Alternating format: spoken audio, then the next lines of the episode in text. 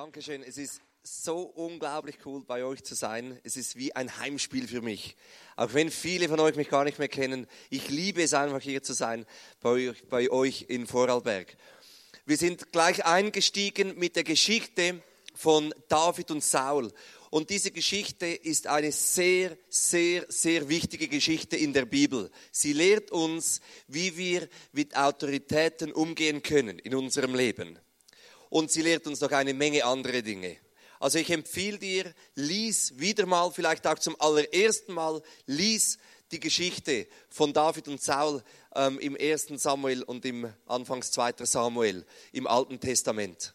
Es ist eine sehr, sehr wichtige und eine sehr bereichernde Story, die auch mein Leben wirklich immer wieder geprägt und verändert hat. Weil der Samuel und ähm, der, das ist der Prophet der den Saul und den David gesalbt hat zu dem, zum König.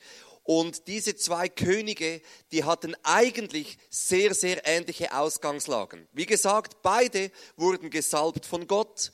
Beide ähm, hatten diesen selben Propheten, der sie gesalbt hat für das Amt, aber sie haben ganz andere Enden genommen. Der eine von ihnen, Saul, der hat Selbstmord gemacht am Ende seines Lebens. Und David wiederum, David ist uns in Erinnerung als der Mann nach Gottes Herzen. Also zwei Männer, selbe Ausgangslage, andere Story, anderes Ende. Und in solchen Situationen können wir sehr viel lernen, weil wir sehen, wie man es machen kann wie man es auch machen kann, aber lieber nicht macht. Und bei äh, David und Saul ist das Geniale, dass wir in eine Epoche reinschauen, wo die, die, das Zeitalter der Könige begonnen hat. Also früher wurde das Volk Israel von den Propheten geführt, von den Propheten, von den Priestern, von den Menschen, die eine Beziehung zu Gott im Himmel hatten. Es war dazu mal noch nicht möglich, dass einfach jeder Mensch äh, erfüllt vom Heiligen Geist so eine Beziehung zu Gott haben konnte. Sondern da hattest du die Möglichkeit, über den Tempel, über Schlacht und Brandopfer, über den Propheten zu Gott zu kommen. Und das Volk wurde von solchen Männern, die die Verbindung zu Gott hatten, geführt, bis das Volk gekommen ist, wie wir es gesehen haben im Clip, und gesagt hat, wir wollen einen König, genauso wie die anderen Länder um uns herum. Wir wollen einen König. Und dann hat Gott schlussendlich nachgegeben und hat gesagt, okay, ihr kriegt euren König, hat den Saul zum König äh, gesalbt durch Samuel, den Propheten. So ist die Zeit der Propheten vorbei und die Zeit der Könige hat begonnen. Und der Nachfolger von Saul, das war dann eben der David. Aus diesen zwei Menschen können wir sehr viel lernen, auch über den Umgang mit Autorität. Auch ich in meinem Leben als Vater, als Ehemann, als Freund von anderen Männern und als Pastor von einer Gemeinde habe sehr viel immer wieder profitieren können von diesem Teaching, das mir David und Saul im Alten Testament überliefert haben. Ähm, jetzt, was ist Autorität? Vielleicht, wenn du Autorität, Autorität hörst, ähm, löst das positive Emotionen aus, weil du Autorität positiv erlebt hast, vielleicht aber auch negative Emotionen. Was ist Autorität? Ich habe da eine Wiki, wikipedianische ähm, Erklärung. Und zwar heißt es da, Autorität ist nicht vornehmlich als Eigenschaft, sondern hauptsächlich als Beziehungsqualität zu begreifen. Die Autorität bedarf der Anerkennung anderer. Das Autoritätsverhältnis ist zweiseitig. Also Autorität ist etwas, was man in Beziehungen eben hat oder nicht hat. Und es gibt verschiedene Arten von Autorität. Es gibt zum Beispiel diese freiwillige Bewunderung, ähm, die Anerkennung und Respekt entgegenbringt. Ich würde sagen, das ist so das, was wir in unseren Beziehungen, in unserer Kirche, in unseren Ehen haben. Ich vertraue dir, darum folge ich dir nach. Es ist ein Vertrauensverhältnis wo man sagt, ich gebe dir Autorität über meinem Leben, weil ich dir vertraue. Eine zweite Art ist die akzeptierte Autorität in der Gesellschaft. Das ist da, wo man äh, Leute, Vorgesetzte hat, zum Beispiel Lehrer oder auch äh, Polizisten oder Trainer im Fußballclub. Da musst du nicht lange überlegen, wer jetzt der Chef ist. Obwohl du vielleicht in der Schule auch schon probiert hast, gewisse Machtkämpfe auszutragen. Aber du hast gemerkt, schlussendlich bist du derjenige, der die Hausstrafaufgaben machen muss. Oder? Dann war das Autoritätsverhältnis wieder geklärt. So, oder?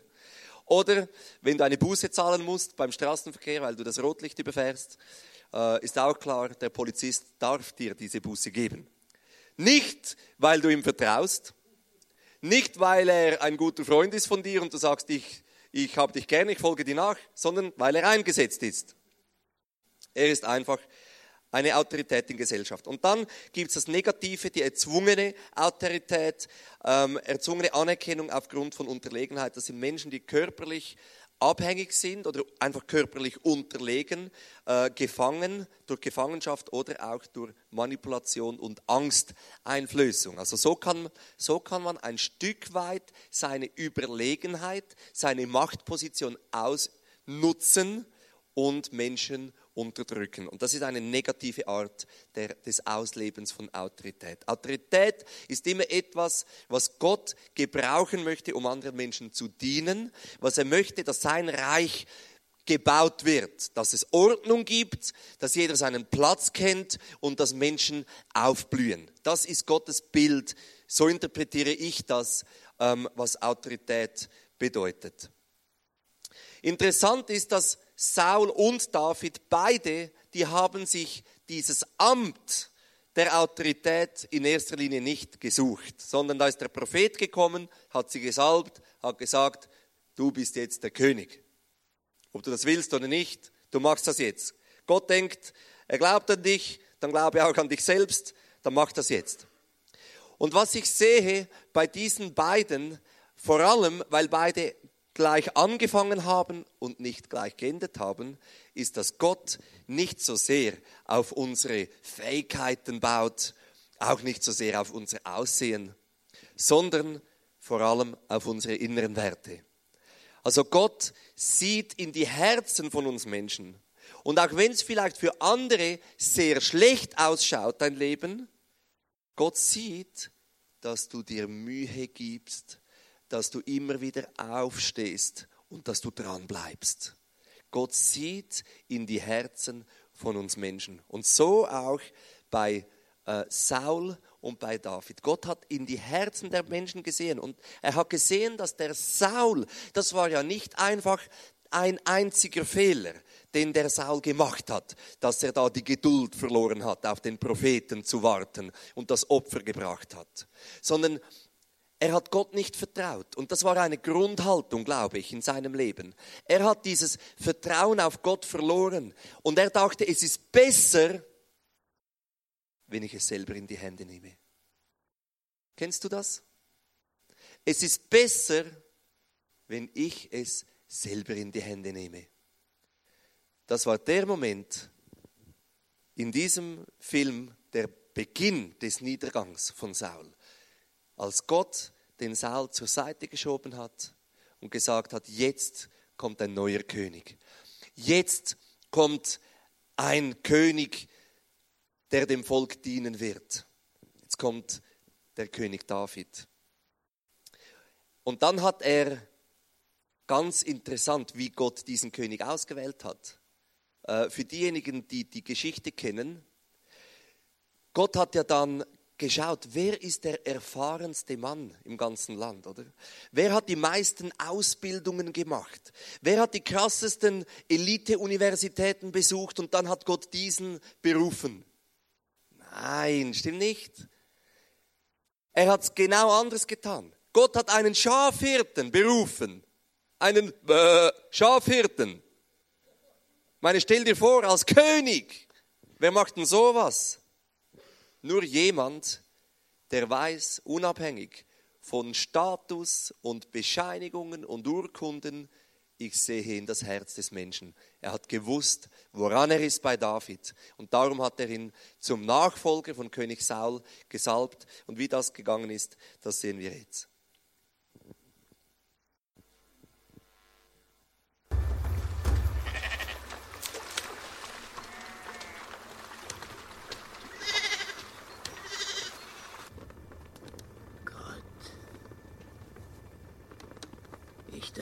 Verrichte dein Werk. Kämpfe für unser gelobtes Land. Baue dein Königreich.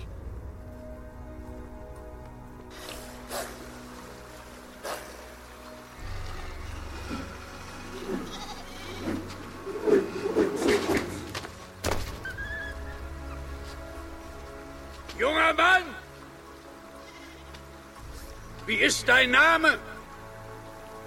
David, Herr. Mein Name ist David. Weil Saul seine Männer zufriedenstellen wollte, hatte er Gott erzürnt. Und Gott wies den Propheten Samuel an, einen neuen König zu finden.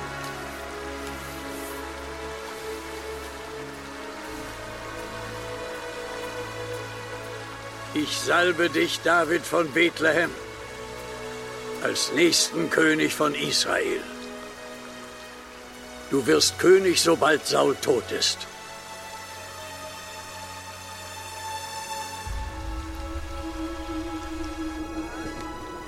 Vater, was ist los? Sag mir, was los ist. Nichts ist los. Es war ein großer Sieg. Ich brauche Ruhe. Das ist alles. Schlaf. Schlaf. Gott, verzeih deinem Diener.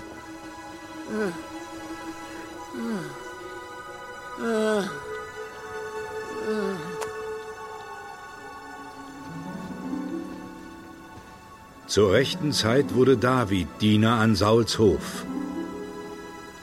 Ein König in Wartestellung.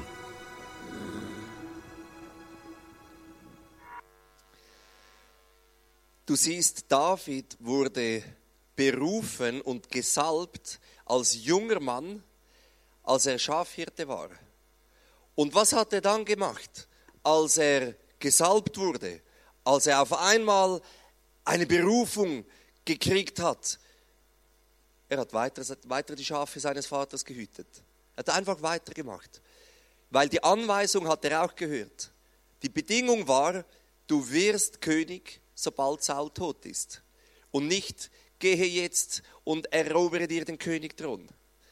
Und das bedeutet, wenn du, wenn du eigentlich weißt, was dir gehört, oder? Dann musst du auch noch sagen, okay, gut, dann warte ich jetzt. Und, und das kann ja helfen, dass du weißt, dass es eh schon dir gehört. Es ist einfach noch nicht der Zeitpunkt. Und da ist mir der David so ein krasses Vorbild seine Geduld. David war geduldig. Das ist bezeichnend für sein Leben. Er wurde berufen und gesalbt zum nächsten König von Israel, aber er hat einfach gewartet. Er wusste, was seine Position ist. Er wusste, wo er hingehört, nämlich zu seinen Schafen. Und solange er nicht weggerufen wird von seinen Schafen, solange bleibt er bei seinen Schafen. Und dann hat Gott eine Türe um die andere geöffnet. Er hat nie eine Türe aufgestoßen oder aufgedrückt, sondern er hat sich einfach von Gott den Weg bereiten lassen. Dann wurde er Diener von Saul, ähm, dann, danach wurde er ähm, Krieger in seiner Armee, dann wurde er Heerführer und so weiter. Gott hat einfach eine Türe nach der anderen geöffnet. Und das konnte Gott nur, weil David geduldig war. Deine Zeit ist in Gottes Händen. Gott schenkt verschiedene Zeiten in unserem Leben. Er hat das Gesamtbild über unsere Leben. Er weiß, was wann dran ist, dran ist. Und darum ist unser Job einfach Gott zu vertrauen und die Schritte zu gehen, wenn er uns die Türen öffnet. Und wenn Gott uns sagt, wir sollen warten, dann warten wir. Und dieser Auftrag, den Gott da dem David gegeben hat, das ist ja ein Lieblingsauftrag von uns Menschen. Einfach zu warten. Aber wir sind ja eigentlich berufen, um, um die Welt zu verändern. Jetzt! Wir haben keine Zeit zu verlieren, oder? Aber wenn Gott sagt, ja, dazu bist du berufen, jetzt die Welt zu verändern, an dem Ort, wo du bist und nicht irgendwo anders. Das andere, das kommt dann vielleicht schon noch, wenn Gott dir, Türe, dir die Türe auftut. Vertrau darauf, dass deine Zeit in Gottes Händen ist und dass er genau weiß, wann er die nächste Türe für dich wieder auftun soll. Es war nicht immer einfach für David zu warten. Vor allem nicht, weil er eine Autorität über sich hatte, den Saul, der sich immer mehr von Gott entfernt hat. Und der Saul hat sich nicht nur von Gott entfernt, sondern der wollte auch mit der Zeit den David umbringen, weil er hat gemerkt, dass David ihm gefährlich werden könnte. Und so hat äh, David fliehen müssen. Er hat sich versteckt in den Höhlen und Saul war so crazy, der hat David gejagt mit einer großen Armee. Und er hat ihn nicht gefunden. Jetzt ist es ja normal, dass wir Menschen körperliche Bedürfnisse haben. Das war auch schon zur Zeit der Bibel so. Der Saul musste kacken. Wie erkennst du diese Story? Das ist wirklich so eine Schlüsselstory. und wir können uns alle damit identifizieren, weil wir müssen alle ab und zu mal kacken. Es ist ja nicht so, dass es dazu mal diese Toi-Toi-WCs äh, gegeben hat. In der Schweiz nennen wir sie Schießi-Hüsli. Das sind diese äh, äh, Häuslein, die da so richtig eklig nach äh, Chemie riechen, oder? Gut. Das reicht von der Beschreibung her. Äh, Saul hat sich eine Höhle ausgesucht, um sein Geschäft zu verrichten. Und er hat sich ausgerechnet die Höhle ausgesucht, wo sich David mit seinen Männern weiter hinten versteckt hielt. Jetzt musst du dir dieses Bild mal vor Augen führen. David hinten in der Höhle, Saul vorne in der Höhle am Kacken, alleine, seine Armee draußen am Warten. Es hätte der Moment sein können, wo David mit dem Kopf Sauls rauskommt. Und die Männer Davids sagten zu ihm, das ist der Moment, jetzt. Jetzt hat ihn Gott dir ausgeliefert. Jetzt musst du zustechen. Aber weil David genau wusste,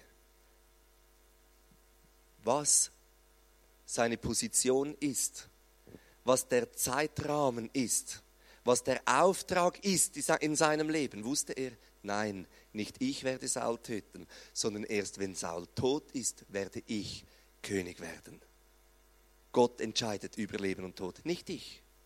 Und so hat er nur dem Saul ein bisschen seines Rockzipfels abgeschnitten und ihm dann später das gezeigt und gesagt, ich hätte dich töten können. Ich hätte, aber ich habe nicht. Weil ich entscheide, ich, äh, ich entscheide mich dafür, mich deiner Autorität zu unterordnen, sogar dann, wenn du mich, mir nach dem Leben trachtest. Und das ist für mich eine so krasse, ähm, ein so krasses Teaching. David hat sich nie mit irgendwelchen Ellbogen den Weg erkämpft. In der Schweiz haben wir so diesen, diesen Begriff, oder? Ellenbögele.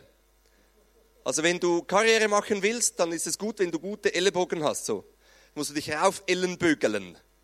Nämlich alle Konkurrenten außer Kraft setzen so. Ein bisschen schlechte Gerüchte über den, ein bisschen so Mobbing gegen den und so weiter. Und auf einmal bist du oben. Nur das Problem ist, wenn du durch Ellenbögele aufgestiegen bist, kannst du nur durch Ellenbögele oben bleiben. Und dann hast du einen Riesenstress dein ganzes Leben. Weil du denkst immer, jemand sägt dir am Stuhl genauso wie du dem anderen am Stuhl gesägt hast. Und das hat David nie getan. David wusste, Gott macht mir die Türen auf.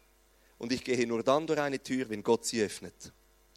Und das zeigt, dass David nicht nur geduldig war, sondern er war auch gehorsam.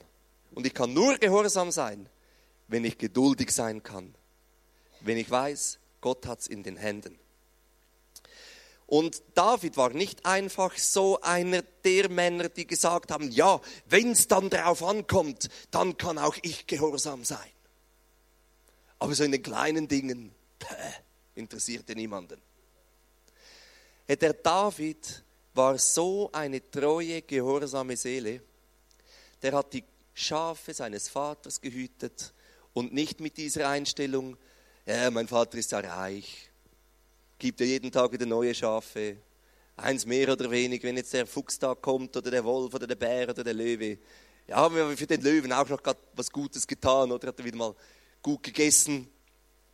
Nein, der hat sein Leben eingesetzt für die Schafe seines Vaters. Und ich bin sicher, Gott hat diese Herzenshaltung gesehen und gesagt, hey wow, wenn dieser Junge schon so für seine, mit dieser Leidenschaft für, seine, für die Schafe seines Vaters lebt, wie viel mehr wird er ein guter König sein für die Menschen meines Volkes. Das ist das Herz, das Gott gefällt. Er war im Kleinen treu. Er war einfach im Kleinen treu. Und wir haben oft so die Tendenz zu sagen, das Kleine ist ja gar nicht so wichtig. Ich mag nicht so ein Theater. Das kann ja jeder tun, oder? Gott, wieso ich? Wieso ich? Wieso ich, habe ich gefragt. Wieso nicht der andere oder der ja viel weniger gut ist als ich? Im kleinen treu sein bedeutet eben nicht im Unwichtigen treu sein. Und das ist das, was wir oft verwechseln. Wir verwechseln oft klein mit unwichtig. Aber wenn du das Gefühl hast, dass klein unwichtig ist, dann darfst du gerne nach der Celebration mir deine SIM-Karte deines Telefons bringen. Die ist nämlich so klein. So klein und so unwichtig. Ist deine Rufnummer drauf? Sind alle deine Freunde drauf? Also dein soziales Netzwerk wird relativ klein sein, wenn du mir deine SIM-Karte ablieferst. Klein ist nicht gleich unwichtig. Klein ist genauso wichtig wie das Große, einfach in einem anderen Rahmen. Und Gott weiß genau, zu welchem Zeitpunkt welcher Rahmen für mein Leben und für dein Leben dran ist. Vertrau darauf, dass er zum rechten Moment die rechten Türen auftut. Sehen wir im nächsten Clip, wie Saul völlig durchdreht und David nach dem Leben trachten möchte.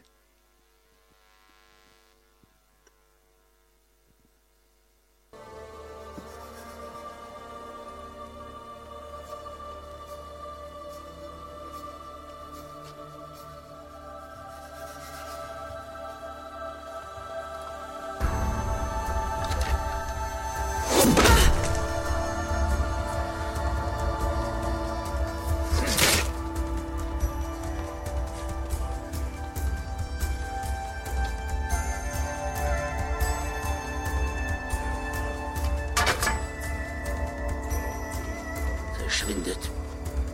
Ihr alle. Raus mit euch!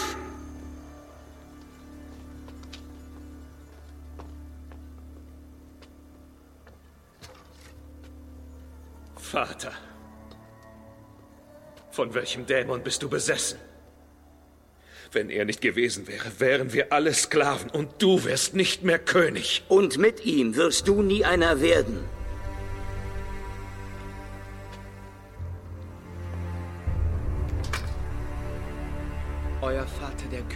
Wünscht David zu sehen. Er kann nicht. Es geht ihm nicht gut. Nicht gut? Nicht gut, sagst du. Na schön, na schön. Das werden wir ja sehen. Das werden wir ja sehen. Nicht gut. David! Ja. Ja. Ja. Du hast ihm geholfen zu entkommen. Du wärst lieber Königin, als den eigenen Vater als König zu haben. Du betrügst deinen eigenen Bruder! Vater, du musst dich ausruhen. Nein! Sogar meine eigenen Kinder verschwören sich gegen mich! David! David! Egal, wo du hingehst! Ich werde dich überall hin verfolgen!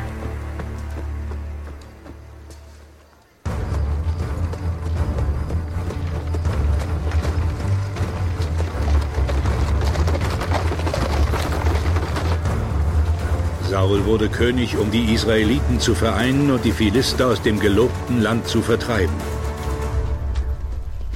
Aber nun war er besessen davon, David zu töten.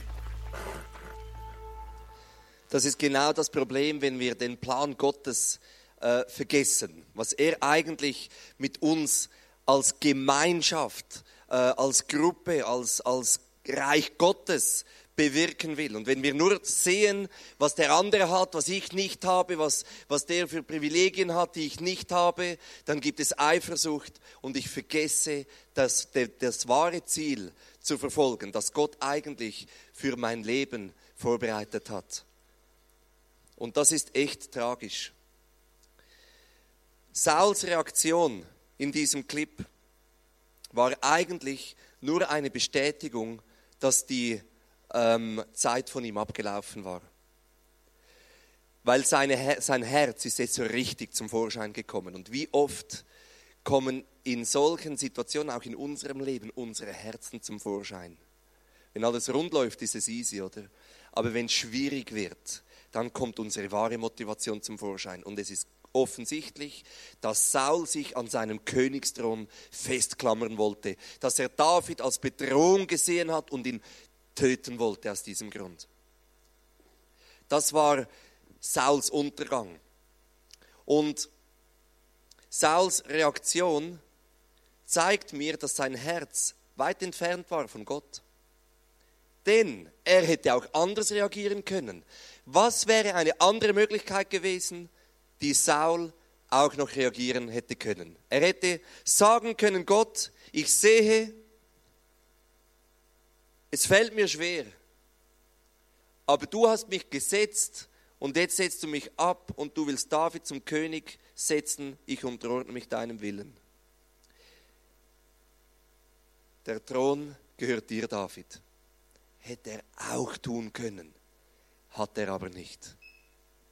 Er klammerte sich am Thron fest bis zu seinem bitteren Ende. Und dann ist da diese Situation, als ähm, diese vernichtende Schlacht gegen die Philister passiert. Viele Israeliten sterben. Saul sieht seine Söhne fallen in der Schlacht und dann merkt er, jetzt ist es vorbei. Ich habe keine Zukunft mehr. Die Thronfolger sind alle tot, dann kann ich auch sterben. Und so sagt er zu seinem Waffenträger, stich mich nieder mit meinem Schwert. Der Waffenträger sagt, spinnst du eigentlich? Ich bin ein Waffenträger, nicht ein Mörder. Und so ähm, ersticht sich Saul schlussendlich selbst, lässt sich in, in sein Schwert hineinfallen und, und stirbt auf dem Feld. Und dann wird diese Botschaft des Todes des Königs Saul, das von vielen Menschen erwartet wurde. Viele Leute warteten darauf, dass endlich David zum König äh, gekrönt wird. Als diese Botschaft überbracht wurde, wie hat David da reagiert? Das sehen wir in dem Clip.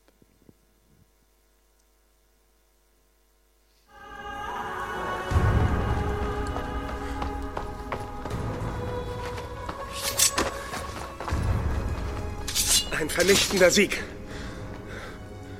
für die Philister.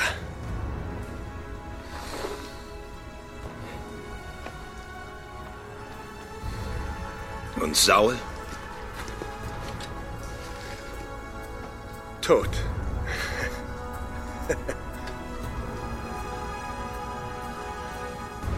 Hältst du den Tod eines von Gott Auserwählten für so lächerlich?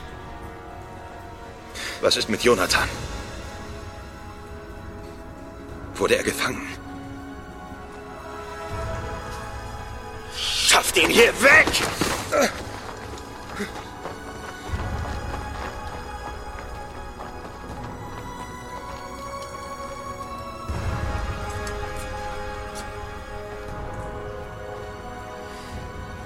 Sie sind wie Helden gefallen.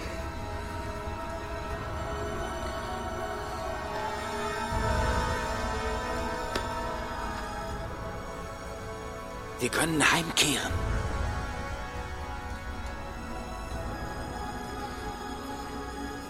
Das Volk wird dich schon erwarten.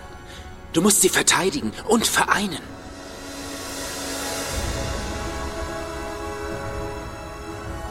Unsere Zeit ist gekommen.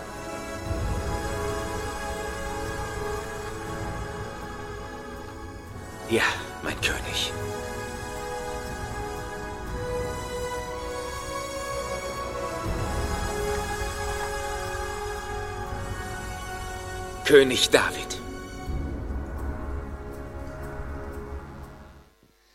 Davids Herz war aufrichtig. Er hat sich nicht mal gefreut, als dieser äh, Mann die Botschaft von Sauls Tod überbracht hat.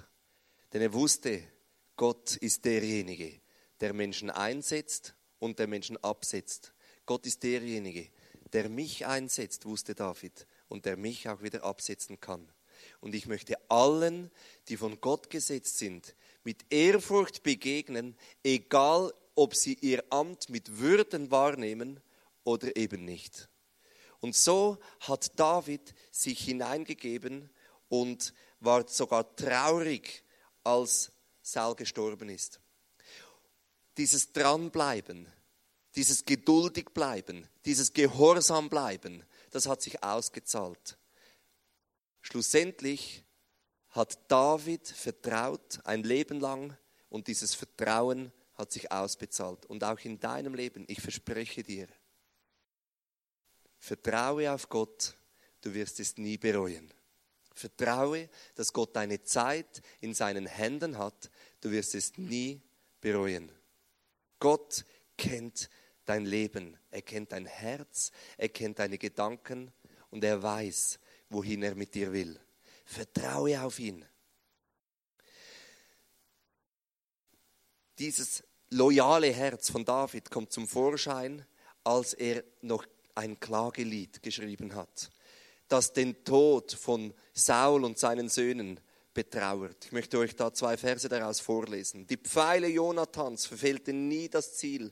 Nie schlug das Schwert von König Saul daneben. Saul und Jonathan, jeder liebte und verehrte sie. Unzertrennlich waren sie im Leben und nun sind sie auch im Tod vereint. Sie waren schneller noch als Adler, stärker als der stärkste Löwe. Also anstelle davon, dass er über sie heruntergezogen hat, hat er sie heraufgehoben und sie geehrt, sogar nachdem sie gestorben sind. Das ist ein Herzen, das mich beeindruckt, das mich berührt und wo ich sehe, es strahlt Autorität aus, echte Autorität, göttliche Autorität, Autorität von Gott gegeben. Nach so einem Leben sehne ich mich. Ich denke, jeder von uns findet sich wieder in diesen zwei Personen. Einerseits im Leben von Saul, da gibt es Bereiche, wo wir uns festklammern, die wir nicht loslassen wollen, wo wir unseren Willen durchsetzen möchten. Aber auch im Leben Davids, wo wir merken, eigentlich sehnt sich unser Herzen danach, so zu leben, wie es Gott gefällt. Eigentlich sehnt sich unser Herz danach, Gott zu vertrauen und seine Zeit aus seinen Händen zu nehmen. Saul steht für mich so für, für das, dasjenige, das sich von Gott abwendet, ähm, das sich von Gott entfernt. Und immer, wenn sich Menschen von Gott entfernen, kommt Orientierungslosigkeit in ihr Leben. Wenn wir uns von Gott entfernen, dann, dann handeln wir nicht mehr aus Berufung, sondern aus Getriebenheit dann haben wir oft ein schlechtes Gewissen, weil wir Fehler machen, weil wir weg sind von Gott und wir werden unzufrieden. Das ist kein tolles Leben. David wiederum steht für Menschen, die zwar Fehler machen, aber immer wieder Gottes Nähe suchen. Und dieses Leben, das ist gekennzeichnet von einer inneren Ruhe, vom Frieden mit Gott. Das strahlt eine Gelassenheit aus, Vertrauen und göttliche Kraft. Und ich frage dich heute Abend, in welchen Punkten möchtest du diesem David ähnlicher werden? Wo gibt es Situationen in deinem Leben, wo du einfach Gott 100% vertrauen möchtest? Wo gibt es Dinge, wo du so ganz bewusst loslassen musst, wo du dich festklammerst, wo du deinen eigenen Willen durchsetzen musst? Wo gibt es Dinge, wo du Angst hast, sie zu verlieren, weil du dir sel sie selber erkämpft hast? Dann lass sie dir von Gott schenken. Ich möchte beten. Vater im Himmel, ich danke dir für den wertvollen Schatz, den wir in der Bibel entdecken können. Ich danke dir für das Leben Davids und Sauls, dass wir so viel von, ihren, von ihnen profitieren können. Jesus, ich bitte dich, dass du uns diesen Geist der Unterordnung schenkst, den Geist, der sich einordnen kann in deinen Plan. Dass wenn du sagst, warte, dass wir dann wissen, es macht Sinn, darum warten wir. Aber wenn du sagst, geh, dass wir dann aufstehen können, gehen können. Und ich segne dich, der, die du heute hier hingekommen bist. Ich segne dich in der Autorität von Jesus Christus, dessen Geist in dir wohnt, ist ein Geist, der Gott ehrt. Für Menschen ist es nicht möglich, aber für Gott ist kein Ding unmöglich. Und so ist es dir möglich, dass du Gott rückhaltlos vertrauen kannst. Ich habe den Eindruck, dass eine Person hier ist, du hast extrem Angst, deinen Job zu verlieren. Aber ich möchte dir sagen, ich glaube, dass Gott wie, dir sagen möchte, fürchte dich nicht, denn ich bin dein Versorger, nicht dein Chef, nicht dein Arbeitgeber. Ich bin dein Versorger. Egal, ob die Zeit jetzt abgelaufen ist oder nicht, fürchte dich nicht. Ich werde mich immer für dich sorgen. Und ich segne dich, dass du heute Abend einfach diese Ruhe, diesen inneren Frieden, diese Gelassenheit von Gott empfangen kannst. Dass du weißt, Gott öffnet Türen, er schließt Türen. Er hat meine Zeit in seinen Händen. Ich segne dich mit dieser Gewissheit im Namen Jesus. Amen. Heute ist erster Sonntag im Monat und es gibt wieder Face-to-Face -face und Abendmahl. Abendmahl ist der Moment, wo wir feiern, dass wir zu Jesus gehören. Und es ist auch der Moment, wo wir sagen, Gott, dein Wille geschehe, nicht mein Wille. Und wenn du das einfach nochmal so festmachen möchtest in deinem Leben, dass du wirklich willst, dass Gottes Willen passiert, dass du dich dafür einsetzen möchtest, dass Gottes Wille passiert, kannst du hinten das Abendmahl nehmen. Du kannst das alleine oder mit deinem Freund, wie du willst. Wir haben Face-to-Face -face in dieser Ecke hinten. Da kannst du einfach für dich beten lassen, du kannst dich segnen lassen. Du darfst gerne auch ein Anliegen platzieren damit man ganz konkret dafür beten kann.